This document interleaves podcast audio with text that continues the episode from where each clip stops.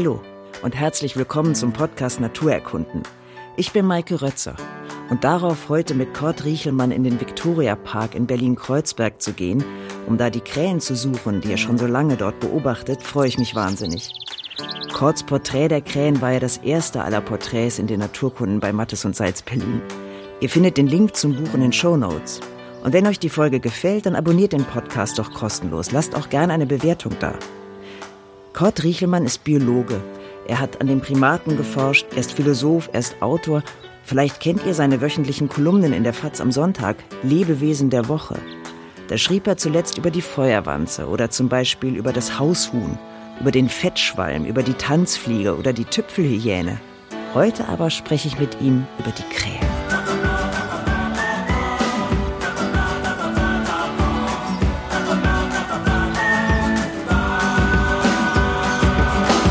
Ja, Kurt, warum die Krähen? Weil sie immer überall waren, wo ich auch war. Und wahrscheinlich immer vor mir da waren. Und wann waren die ersten Krähen? Also die ersten, die ich bewusst wahrgenommen habe, waren ein bisschen schrecklich, ähm, weil Jäger haben damals in den 60er und 70er Jahren mit so Krähenfängen, das waren so große Gerüste, ähm, wo unten lebende Krähen drin waren und dann gab es oben noch einen Eingang, weil die Krähen zwar immer noch schießen durften, aber das so schwierig wurde, weil die ja nicht so dumm sind, ähm, beziehungsweise so klug sind, dass sie auf wirklich sehr weite Entfernungen sehen, ob jemand ein Jäger ist oder nicht. Und sich dann zurückzogen, haben sie die anders nicht gekriegt. Und in diesen Krähenfängen waren dann waren immer so drei, vier als Lockkrähen. Da war so Futter drin, dann sind die oben rein und wenn dieser Krähenfang so fix voll sind, sind sie hingegangen und haben die mit Schrot abgeschossen. Das waren meine ersten Erfahrungen. Und Lockkrähe heißt, dass die Krähen immer dahin kommen, wo schon andere sind? Ja, aber das ist sowieso, also man kann das heute sogar fast experimentell nachweisen. Man hat schon immer vermutet, dass die Krähen, auch die, die territorial als Paare auseinander wohnen, wenn die sich abends zu Schlafgemeinschaften treffen, dass die da kommunizieren, wo es was gibt. Das heißt, sie leben in Gruppen oder in Schwärmen? Das ist von Art zu Art verschieden. Also es gibt Krähen, die brüten sogar in Schwärmen, Saatkrähen. Aber die sind anders als die Krähen, die normalerweise hier sind. Also als Nebelkrähen oder Rabenkrähen, die zwei verschiedene Formen sind, die man als Aaskrähen in einer zusammenpasst. Also die hier grau-schwarzen und in München ganz schwarzen, die leben. Es ist schwer, das definitorisch festzumachen. Die Fortpflanzungseinheit ist ein Paar. Und dieses Paar hat ein Territorium und da gibt es ein Nest. Aber gleichzeitig gibt es, früher hat man die Junggesellengruppen genannt, das ist aber Blödsinn, weil da sind auch Frauen dabei, gibt es aber Krähen, die noch nicht verpaart sind und die leben in Gruppen, 20 bis zu 30 Tieren. Und die fliegen die ganze Zeit rum. Und die Krähen hier, das heißt die Krähen in Berlin? Richtig? Ja, genau hier. Das heißt die Krähen in Berlin. Hier in diesem Park.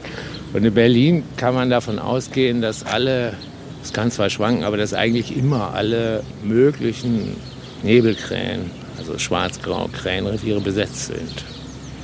Und das ist seit, das kann man sagen, zum Glück über die letzten zehn Jahre eigentlich konstant. Und die bleiben dem Territorium treu oder wechseln sie das? Das gibt verschiedene. Also manche Paare bleiben lebenslang zusammen, manche trennen sich aber auch und manchmal stirbt jemand. Und ähm, es dauert aber natürlich alles mal ewig. Dazu sind die Daten, die Datenmengen reichen nicht aus, um mir zu sagen, dass sie sich immer dauerhaft verpaaren. Also manche tun es und manche wechseln vielleicht auch jedes Jahr einen Partner. Und das heißt, Sie haben ein Nest, das Sie immer wieder auffrischen oder wechseln Sie auch die Nester? Äh, ja, manche haben mehrere Nester im Revier, aber eigentlich bauen sie für diese Brutzeit, also jetzt fürs Frühjahr, nur ein Nest. Das müssen sie aber auch machen, weil Brüten ist gefährlich.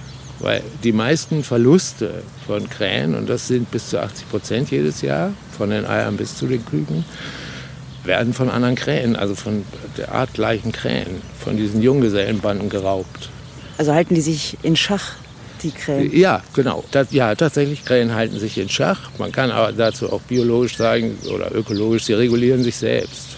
Und die Effekte von Jagd auf Krähen, das ist mittlerweile wirklich richtig gut untersucht, sind immer kontraproduktiv. Das heißt, man muss Krähen nicht bejagen. Immer wenn man sie bejagt, werden sie entweder sofort ganz schnell mehr oder verziehen sich in andere Gegenden, wo sie dann mehr werden und dann zurückkommen.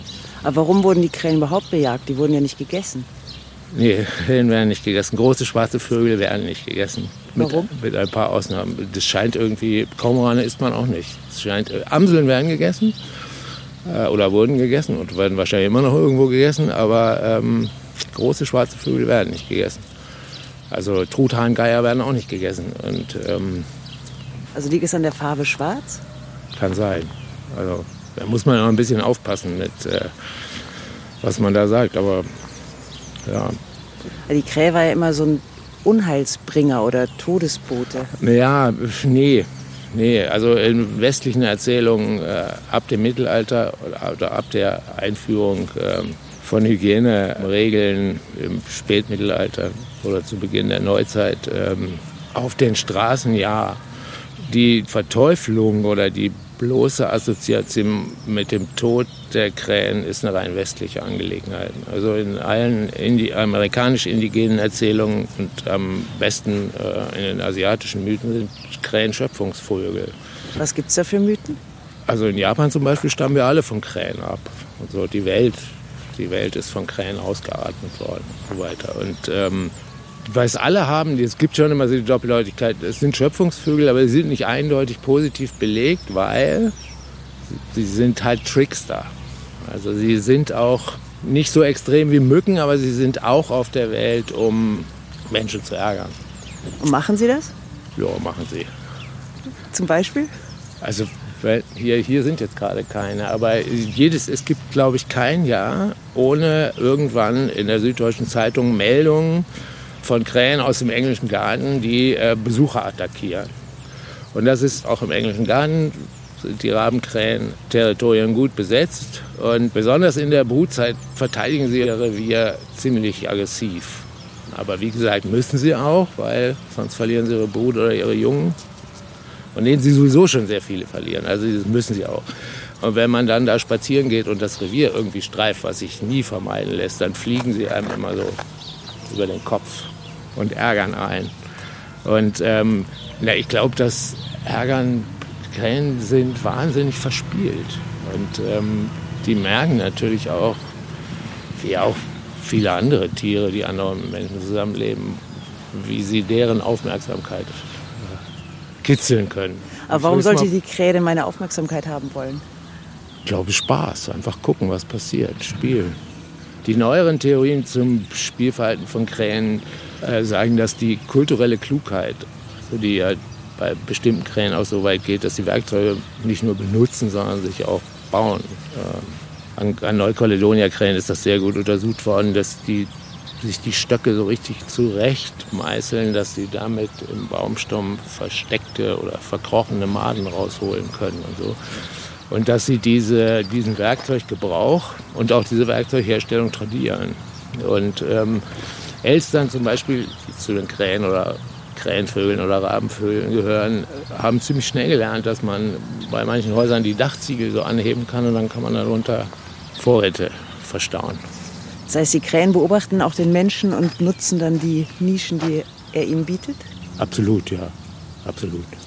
Also das müssen sie aber auch die ganze Zeit, weil also zum Beispiel Elstern waren Anfang, kann man sagen, so, so Mitte der 10er Jahre des vergangenen Jahrhunderts oder nee, des vorvergangenen des 19. Jahrhunderts fast am Ende ausgestorben. Und ähm, dass sie sich dann durch Bejagung und dass sie sich dann erholt haben, hatte zwei Ursachen. Die eine war der Erste Weltkrieg. Am Ende des Ersten Weltkriegs gab es keine Waffen mehr in Deutschland. Die wurden entwaffnet. Jagd gab es, glaube ich, in den ersten Jahren auch überhaupt nicht. Das heißt, da konnten sie sich erholen.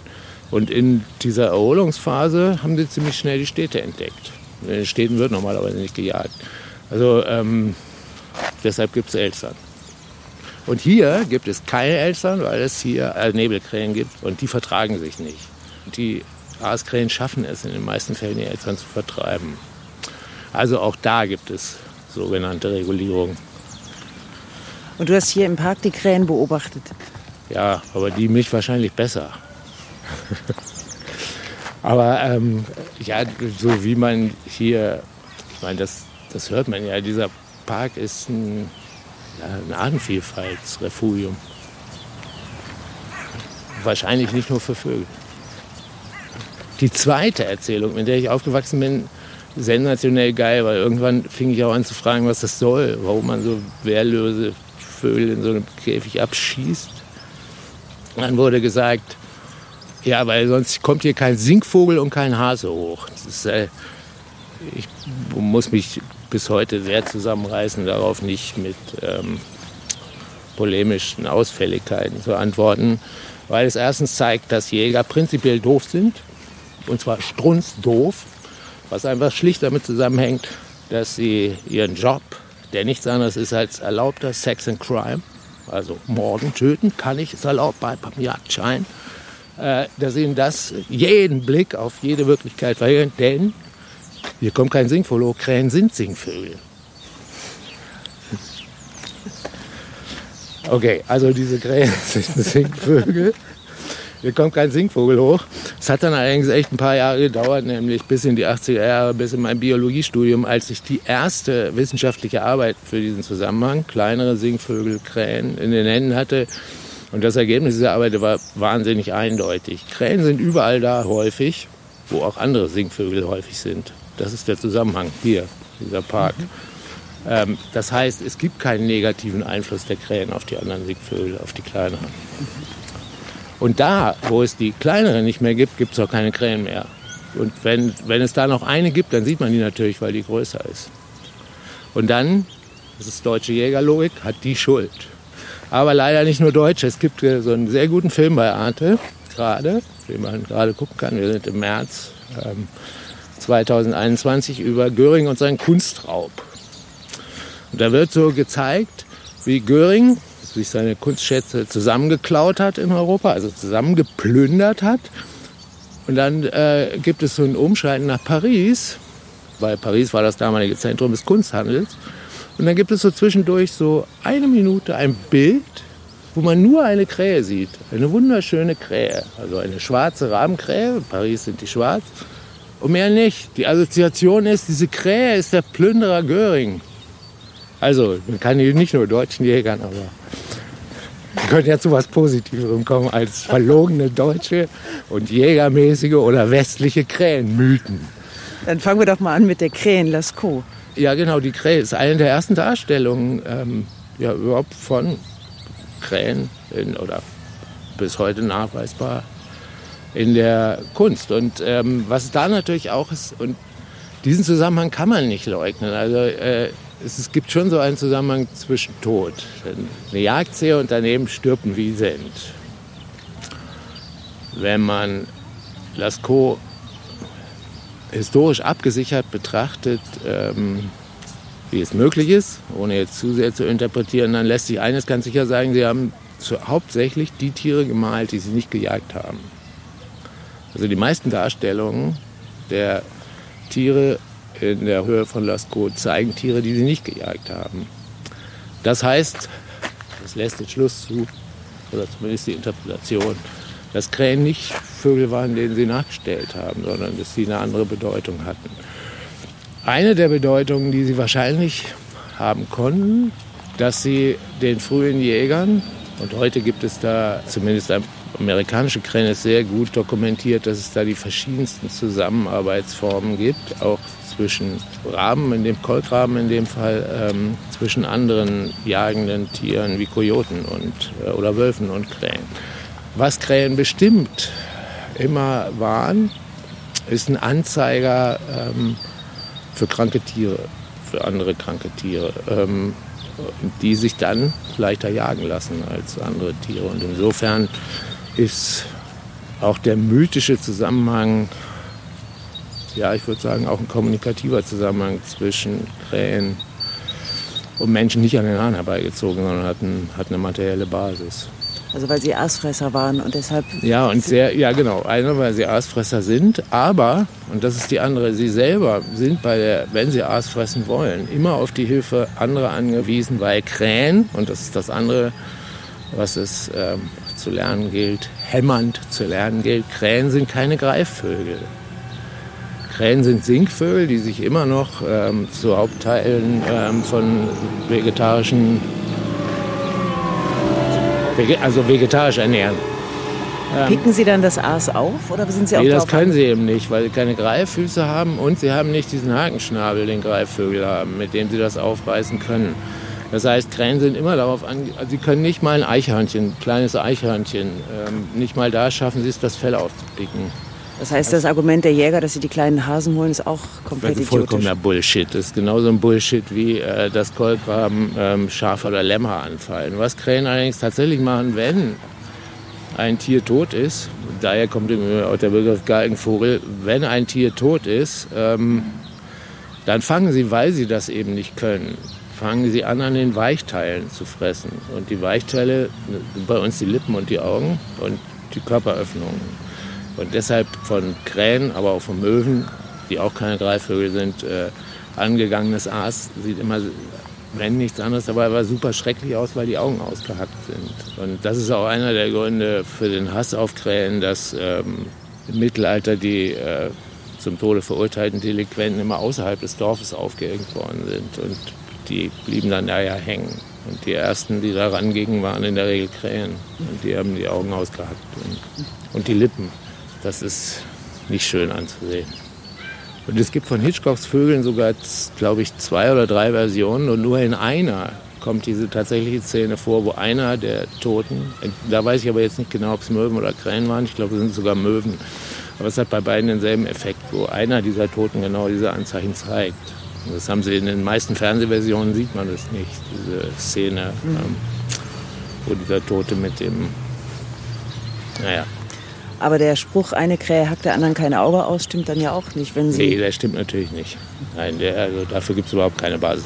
Aber was, und das kann man hier tatsächlich manchmal, aber dazu muss man auch wissen, obwohl ihre Nester nicht sonderlich verstecken, ist es immer nicht so ganz einfach, äh, die Nester zu finden. Aber wenn man sie findet, was man hier wirklich ganz gut sehen kann, also gut, ich lebe jetzt hier schon ein bisschen länger, aber dreimal habe ich es schon gesehen, dreimal in 15 Jahren, naja gut, ist, wenn also eine der beiden Krähen brütet und auf einmal fallen so ein ganzer Trupp über die her, liegt so oben drauf, trägt die Tritti und das sind dann diese anderen Krähen, die ähm, dieses Nest angreifen.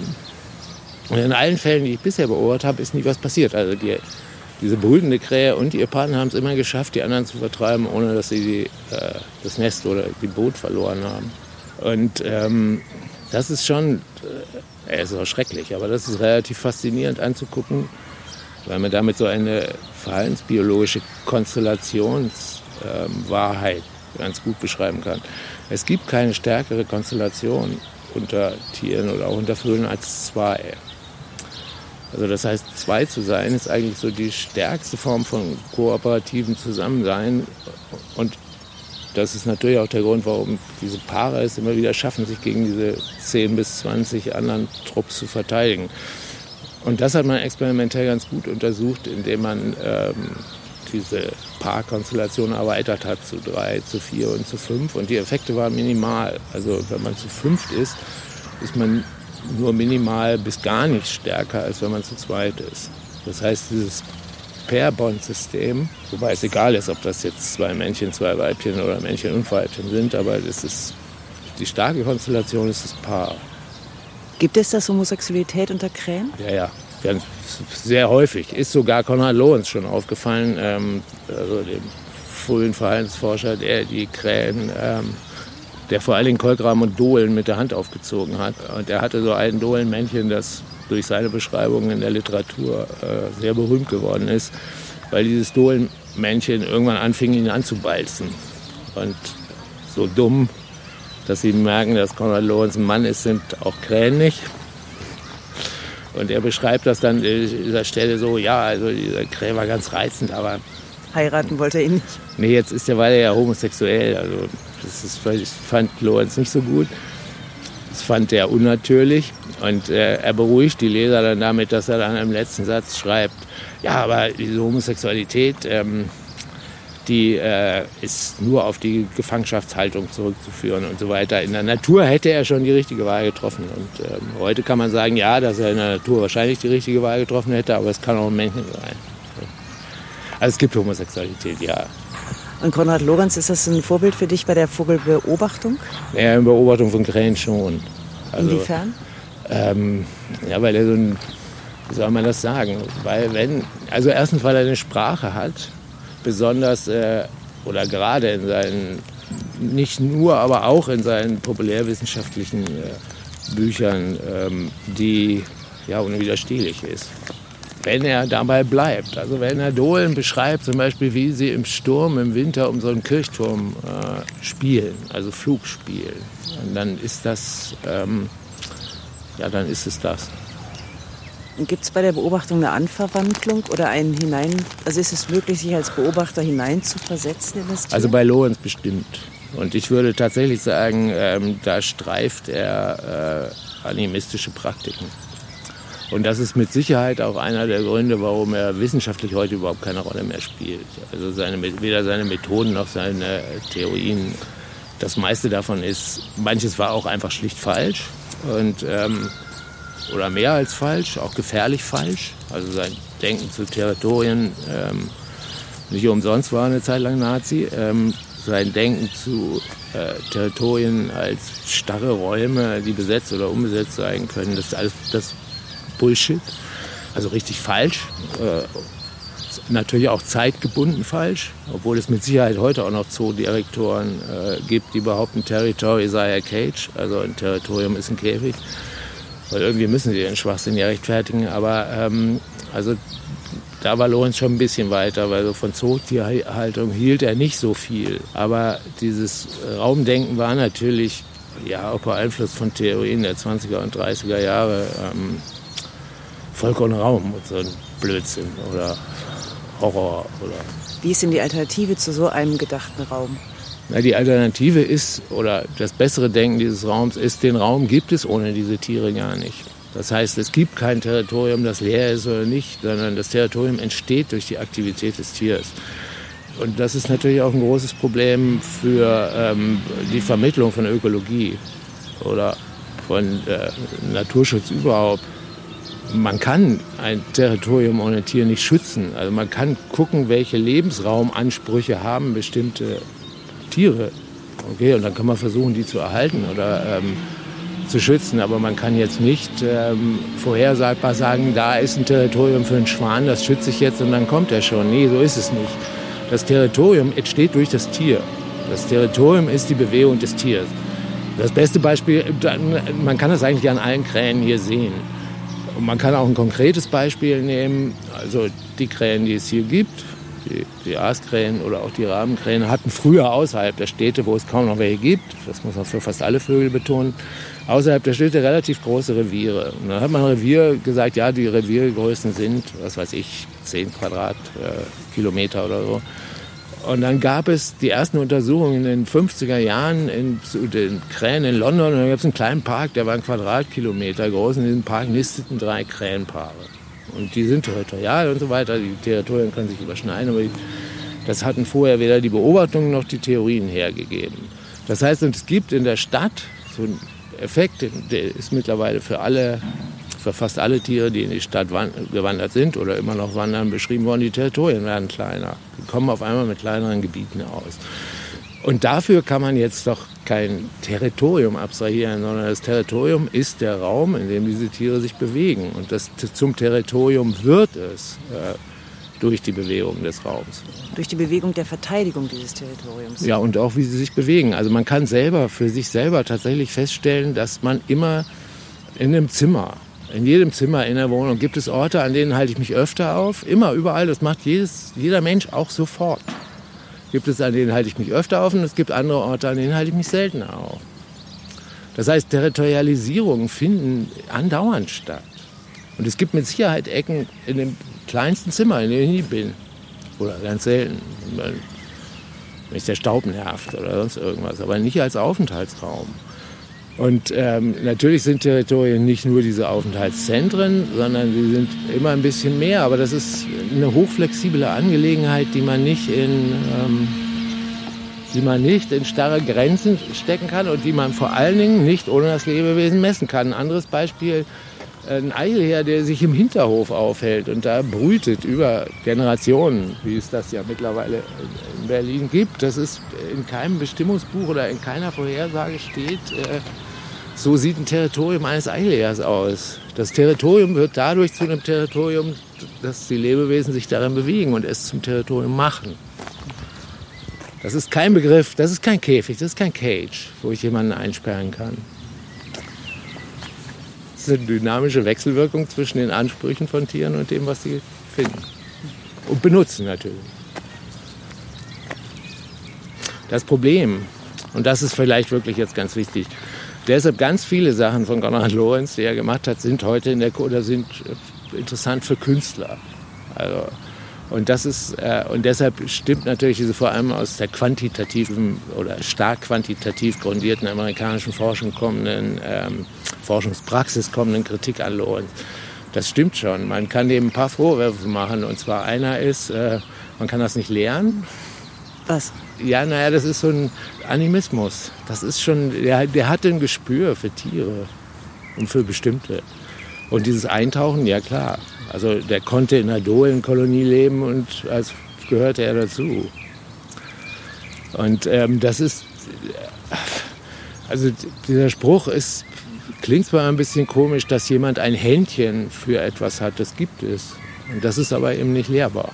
Das ist nicht, da kann ich mich jetzt nicht hinstellen und an der Uni und sagen, ich unterrichte jetzt Verhaltensforschung und äh, brauche aber nur die, die ein Händchen haben für diese Tiere.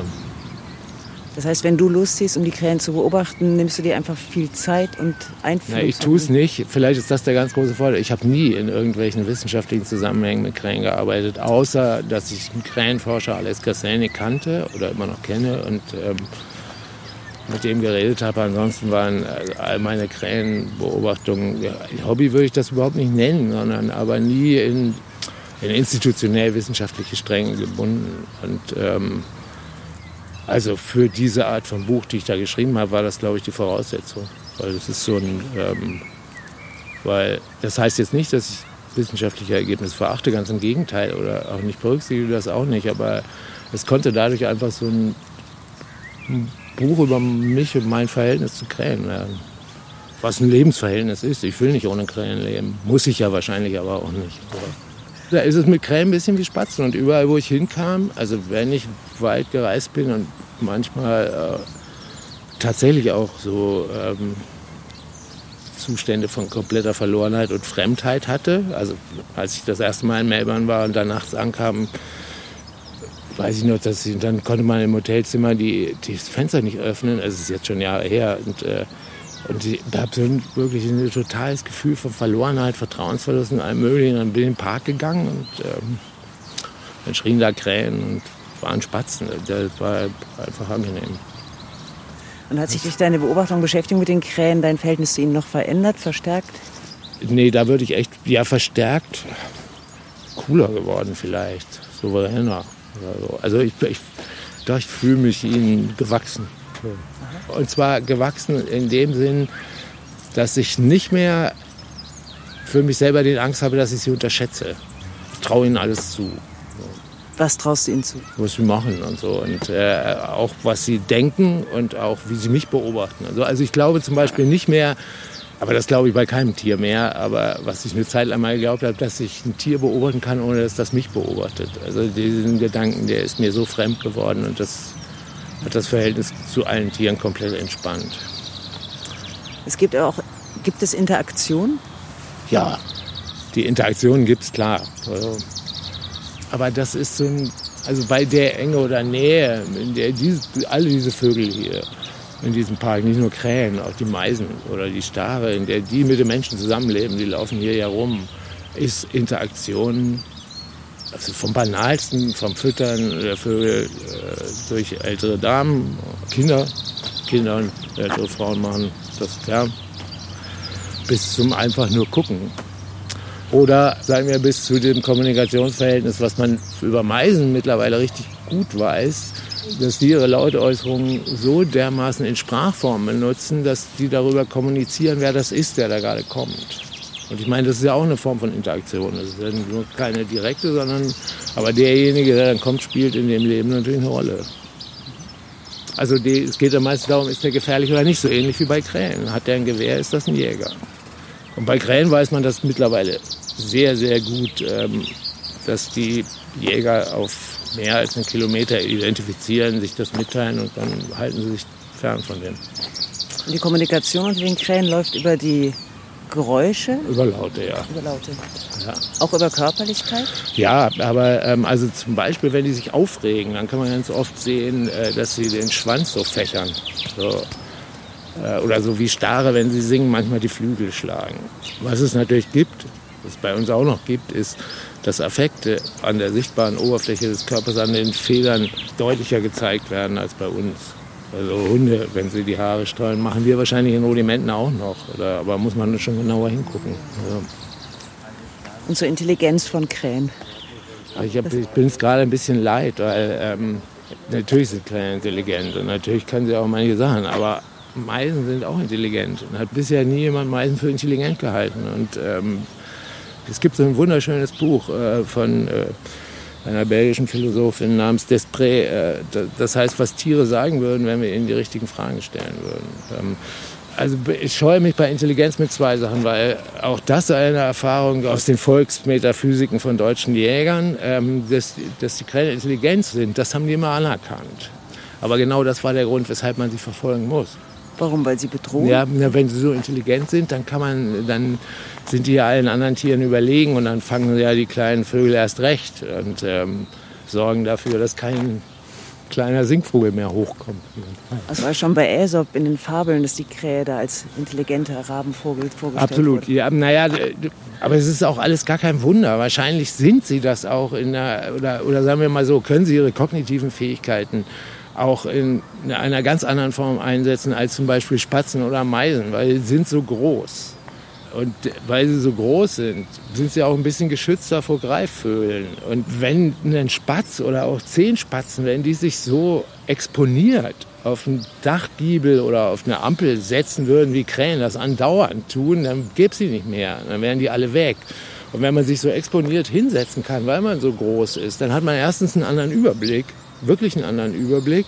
Und das ermöglicht einem natürlich auch eine andere Kombinatorik mit dem, was in der Umgebung da ist, als wenn man immer in die Hecke fliegen muss. Was macht die Krähe da auf der Ampel? Naja, das ist ja mittlerweile wirklich sensationell gut untersucht. Was die machen ist, die gucken sich an, was da läuft. Also was passiert da? Da fahren Autos und dieses mittlerweile weltweit verbreitete Nüsse knacken an Ampeln. Was man, und daran äh, konnte man das eigentlich wirklich relativ gut zeigen. Also da sitzt so eine Krähe und die hat eine Nuss und an die Nuss kommt sie genauso wenig ran wie an ein totes Eichhörnchen, das da liegt, weil es keine Greiffüße hat und so weiter. Also wie knacke ich jetzt diese Nuss? Was sie weiß ist, es schmeckt gut und ist super Stuff. Und das erste Mal ist es aufgetreten bei Krähen in Tokio. Die sind dann auf den Ampeldinges geflogen, haben das runtergeworfen und haben die Ampelphasen abgewartet, bis die Autos drüber gefahren sind, waren und haben dann ähm, sich die, den Inhalt der Nüsse geholt. Und da konnte man auch diese Theorieentwicklung eigentlich ganz gut verfolgen. Die ersten gingen davon aus, okay, einer hat das mal gelernt und die anderen haben es durch Nachahmen gelernt. Der nächste Ort, wo das dann sehr gut und sehr ausführlich beobachtet, lag leider in Kanada.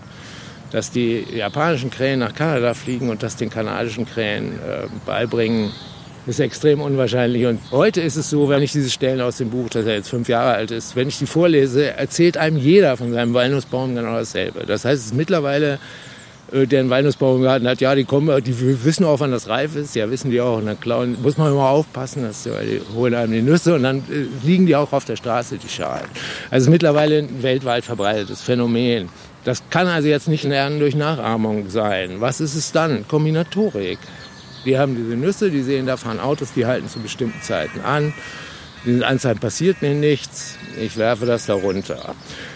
Und man kann sogar eine Zeit angeben. Es trat nämlich immer überall dann auf, wenn sie mindestens 20 Jahre in dieser Stadt und in dieser Umgebung gelebt hatten. Das heißt, es dauert 20 Jahre, bis so eine Kombinatorik einsetzt. Das ist aber, wenn man sich die Menschheitsgeschichte daneben anguckt, bis Menschen auf irgendeine Idee kamen, keine lange Zeit. Und diese Form von Kombinatorik, jetzt mal ganz davon abgesehen, dass Spatzen oder ähm, auch Amseln kaum in der Lage sein werden, Walnüsse so zu transportieren, diese Form von Kombinatorik hat einfach was mit dieser Überblicksform zu tun. Also er hat körperliche Voraussetzungen. Und diese Kombinatorik, wenn die aber einmal gemacht worden ist, dann überträgt sie sich auch auf die nächsten Generationen? Ja, Ja, natürlich, dann kann sich auch übertragen. Wobei ich jetzt sagen würde, es würde zwar länger dauern, aber auch die nächste Generation wäre in der Lage, diese Kombinatorik neu zu machen. Aber diese Abkürzung von Lernvorgängen durch Tradition, die gibt es bei Krähen ja. Sehr gut nachgewiesen. Und ganz oft eben entstanden aus Spiel. In deinem Buch beschreibst du eine Stelle, in der die Krähen einfach aus Spaß am Geräusch die Steine auf Schienen legen. Genau, in Tokio. Ja, sehr gut. Das ist auch sehr gut untersucht. Die mögen einfach dieses Geräusch, wenn die Schienen die Steine zerknäckeln. Und dann kann man, wenn du sagst körperlich, und da kann man das dann tatsächlich auch ganz gut, wenn Krähen sich freuen, dann machen sie mal so eine komische Hüpfbewegung. Das heißt, sie haben Humor. Was? Ja, die haben Humor. Ja, zweifelsfrei. Aber das ist so ein, aber das haben viele Vögel. Also bei Papageien könnten auch, wenn man es genau untersucht, jeder, der mal länger mit Papageien irgendwas zu tun hat, mehrere Stories davon erzählen, wie die sich freuen, wenn sie einen reinlegen können. Ja, Spiel. Aber das machen sie auch untereinander andauernd. Und dieses Spiel ist, also unter jetzt Erwachsenen, hat auch immer ein bisschen was mit Konkurrenz zu tun wie schaffe ich, also bei Saatkrähen, eines der Hauptspiele, also gerade jetzt zur Nestbauzeit, dem anderen Nest, das meistens ja nur einen Meter weg ist oder so, das Nistmaterial zu klauen. Und das können sie natürlich auch nur, wenn sie die irgendwie ablenken. Deshalb haben die asiatischen und amerikanischen indigenen Mythen natürlich recht, wenn sie sagen, ja, das sind zwar Schöpfungsvögel, aber so richtig trauen, man sollte schon aufpassen. Beim Nestbau hast du einmal erwähnt, dass Sie sogar den Wasserwerfern entgegenstehen konnten, weil sie Kleiderbügel eingewoben haben. Ja, genau. In, äh, also in Japan gibt es so bestimmte normierte Metallkleiderbügel und die hängen immer, immer raus. Und die haben die Kleiderbügel so gebaut, dass selbst ein Wasserwerfer, wenn sie in die Nester wegsprühen wollten, haben sie halt nicht geschafft, das Nest zu zerstören. Aber die Krähen galten nie als Plage, wie zum Beispiel die Tauben. Doch, klar, Saatkrähen, ja, ja, ja. Also ich glaube, es gibt äh, wahrscheinlich mindestens so viele ähm, Ernteverluste, die man Krähen zugeschrieben hat, wie Tauben auch. Und dann, äh, wie gesagt, nicht nur Aasfresser, sondern äh, Vegetarier zu großen Teilen. Und ich würde auch sagen, dass große Saatkrähenschwärme bestimmt in der Lage sind, landwirtschaftliche Schäden anzurichten. Aber so viele waren sie nirgendwo nie. Haben Sie eine Vorbeliebe für ein bestimmtes Saatgut? Nee, also wahrscheinlich geschmacklich individuell schon oder so, aber ähm, nee. Also man kann zu Krähen schon sagen, sind eigentlich alles Fresser. Weil die Krähen hier in der Stadt sieht man eher in den Müllkörben. Ja, ist, ja, nehmen alles. Aber Darmuntersuchungen an Elstern, ähm, die man mal in Manchester gemacht hat, eben weil man ähm, Mythen von die fressen andere kleine Vögel, entgegenwirken wollte, hatten so fleischliche Anteile von 3%, nie mehr. Also in den Mageninhalten über alles gerechnet. Und ähm, da waren dann auch schon Regenbürger dabei. Also es ist schon so, dass sie Veget also hauptsächlich Vegetarier sind. Wie kommt die Krähe über den Winter? Auch gut. Also in ersten Städten ist es immer wärmer, ja, aber es ist eine gute Frage, weil es gibt ja immer diese Behauptung, Krähen werden mehr. Was im Winter natürlich, besonders in Berlin, aber nicht nur in Berlin, auch in Wien passiert ist, dass die Krähen, dass die Ostpopulationen der Saatkrähen hierher kommen, weil es da zu kalt ist. Also die heißen auch Winterkrähen und das sind klassische Zugvögel und das sind Hunderttausende. Und das sind dann die, die hier am Alexanderplatz ähm, über den Winter oder Herbst bis in, also jetzt hauen sie langsam ab, diese riesigen, manchmal sogar den Himmel verdunkelnden Schwärme bilden und die dann ihre Schlafbäume am Bahnhof, äh, am Hauptbahnhof suchen oder um den Alexanderplatz. Also ähm, die Krähen hier in Berlin, die kommen hier über den Winter wie auch über den Sommer. Also die machen nichts, aber Krähen aus äh, Regionen, in denen es im Winter sehr, sehr kalt wird, sind klassische Zugvögel. Also die fliegen dann in warmere Gegenden und da hauptsächlich in Städte. Weil in Städten ist es immer wärmer und wie du gerade schon gesagt hast, in Städten fällt immer was ab. Aber die sind jetzt keine Zugvögel, die über den Himalaya fliegen und weit weg, sondern nur Zugvögel in der näheren Umgebung. Nee, das ist, also die kommen schon, die kommen teilweise aus Sibirien, also das ist, oder aus der russischen Ebene. Das sind schon, die fliegen schon weite Strecken. Oder aus dem Leningrader Gebiet. Und fliegen dann wieder zurück. Ja, und die fliegen im Frühjahr zum Brüten wieder zurück. Das heißt, äh, daher kommt auch eines dieser Märchen, dass Krähen immer mehr werden. Nee, die werden nicht mehr. Im Winter sind äh, Zugkrähen hier. Sehr, sehr viele. Sind im Frühjahr aber wieder weg. Aber Saatgut ist im Winter ja auch nicht da. Nee, aber hast ja gesagt, es geht ja auch nicht nur um, also vegetarische Nahrungsmittel sind ja auch nicht nur, ähm, man kann, was man da ganz gut sehen kann, ist, wie die morgens sich von ihren Schlafgemeinschaften über die ganze Stadt verteilen. Und dann halt suchen und dahin fliegen oder dahin fliegen, wo es was zu fressen gibt. Und diese Verteilung, das kann man glaube ich wirklich sagen, ohne zu viel zu spekulieren, das teilen sie sich abends mit, wo es sich lohnt, was zu suchen oder wo man mal hinfliegen könnte. Da ist so einer.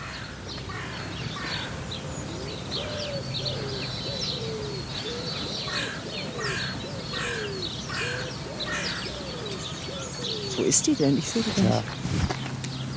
Ach, hier vorne dann.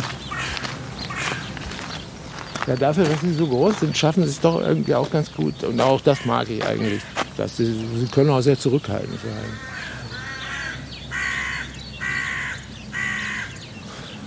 Das sind ja zwei Paare, oder? Ja, die haben Ärger. Miteinander? Ja.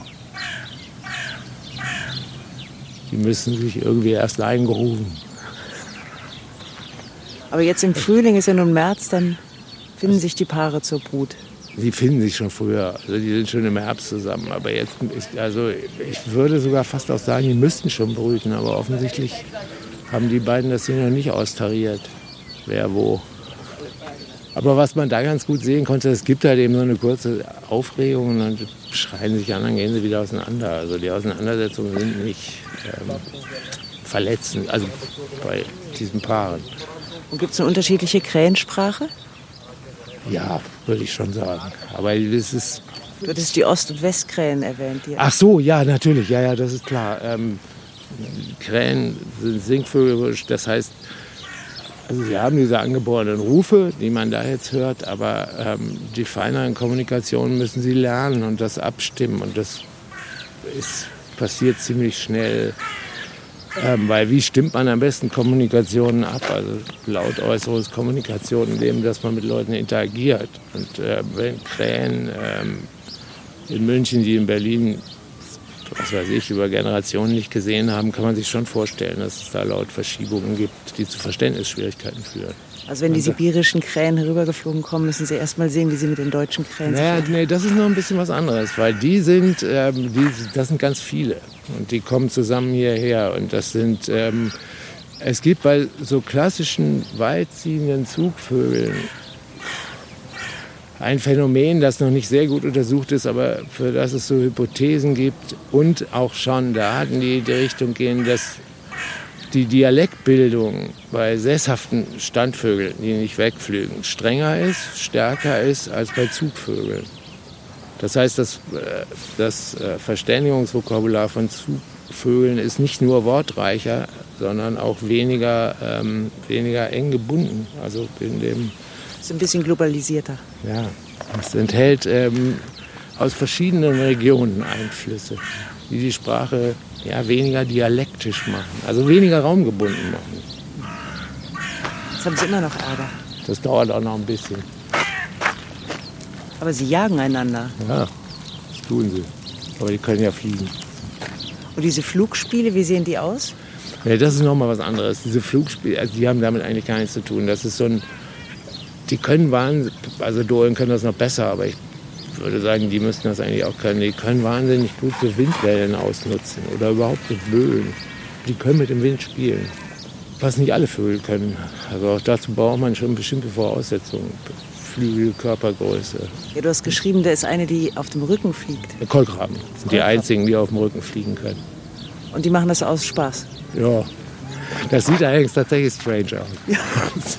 Da denkt man nicht, dass das normal ist. Nee, aber Kolkraben spielen, waren, spiel, sind genauso, ja, sind auch Krähen, aber auch Kolkraben spielen eigentlich, die spielen halt sehr gerne im Flug, weil bei denen ist es aber auch noch so, weil die segeln können. Sie können sich von der Thermik hochtragen lassen und können von Thermik zu Thermik springen. Bei den indigenen Bevölkerungen in Nordamerika löst ja der Rabe irgendwann den Adler ab. Ja, absolut. Aber ähm, da traue ich mir nicht richtig zu, das zu interpretieren, dass ich jetzt sagen könnte, was, was der letzte hermeneutische Grund für diesen Wandel im indigenen ähm, Ritualdenken ist. Aber ähm, die Interpretation, die ich auch nur übernommen habe und die ich aber am sinnfälligsten finde, ist schlicht die, dass sie ähm, gemerkt haben, dass der Adler nicht mehr das Symboltier ähm, Amerikas ist. Also das kann nicht ihr sein. Und ähm, die Krähenverfolgung, besonders die Kolkragenverfolgung in den USA Ende des 19. Jahrhunderts waren extrem. Und ähm, auf diese Wirklichkeit spielt der Wandel der Indigenen, wenn sie sich die Krähen zum Symboltier machen, an. Das Wort ist mal so komisch, aber man kann sagen eine Opfersymbolisierung oder Solidarisierung. Mhm. Worauf Joseph Beuys übrigens in seiner Kojoten-Performance eingeht, also jedenfalls in dem Text dazu, dass er sagt, ähm, ja, ich musste den Kojoten nehmen, wenn ich ähm, mit den Indianern ins Gespräch kommen wollte, ähm, weil der Adler ist was anderes. Und der Kojote ist, passt auch, weil der Kojote genauso verfolgt worden ist und auch noch wird, wie die Indigenen. Du meinst, dass die Krähen auch bei den Künstlern eine große Rolle spielen? Oder? Das weiß ich jetzt ah, nee, nicht. Konrad Lorenz meintest du, spielt bei den Künstlern eine größere Rolle. Ja, also, aber bei Konrad Lorenz gibt es auch noch, dass der war mit Beuys befreundet. Der animistische Anteil in der Methodik der Konrad Lorenz Forschung kann seinen Platz heute nur noch in der Kunst haben. Also ich könnte übertrieben sagen, er hat Kunst gemacht und es nicht gemerkt. Aber das, aber das wäre eigentlich jetzt ein anderes Thema. Aber er hat sie handsam gemacht, aber konnte sie nicht züchten. Also Doch, der hätte sie auch züchten können. Aber ähm, das Problem ist, Krähen lassen sich nicht domestizieren. Genauso wie Spatzen lassen sich auch nicht domestizieren. Und ähm, das hängt einfach mit ihrem viel zu variablen, viel zu taktischen Sozialsystem zusammen. Es gibt Hierarchien da, aber diese Hierarchien, die, die arbeiten viel zu viel mit Koalitionen und ähm, Taktik als dass man die jetzt in ein vorhersagbares Zuchtprogramm packen kann, wie mit Pferden oder Katzen oder Hühnern. Ähm, es lassen sich sowieso nur ganz, ganz wenige Tiere domestizieren. Und ähm, ja, Krähen gehören nicht dazu. Diesen Spaziergang will ich fortsetzen, das steht fest. Ich hätte Kurt noch stundenlang zuhören können. Wenn ihr noch mehr über Krähen wissen wollt und darüber, was Kort über sie herausgefunden hat, dann besorgt euch doch sein Buch. Das Porträt über Krähen in der Reihe Naturkunden bei Mattes und Seitz Berlin. Und wenn euch der Podcast gefallen hat, schaut euch doch noch mal um. Es gibt bislang die Tauben mit Karin, die Esel mit Jutta, den Affenbrotbaum mit Mark, bald folgt der Spaziergang mit Rüdiger zu den Elefanten in dem Berliner Zoo und da kommen noch viele andere mehr. Weiter geht's. Tschüss.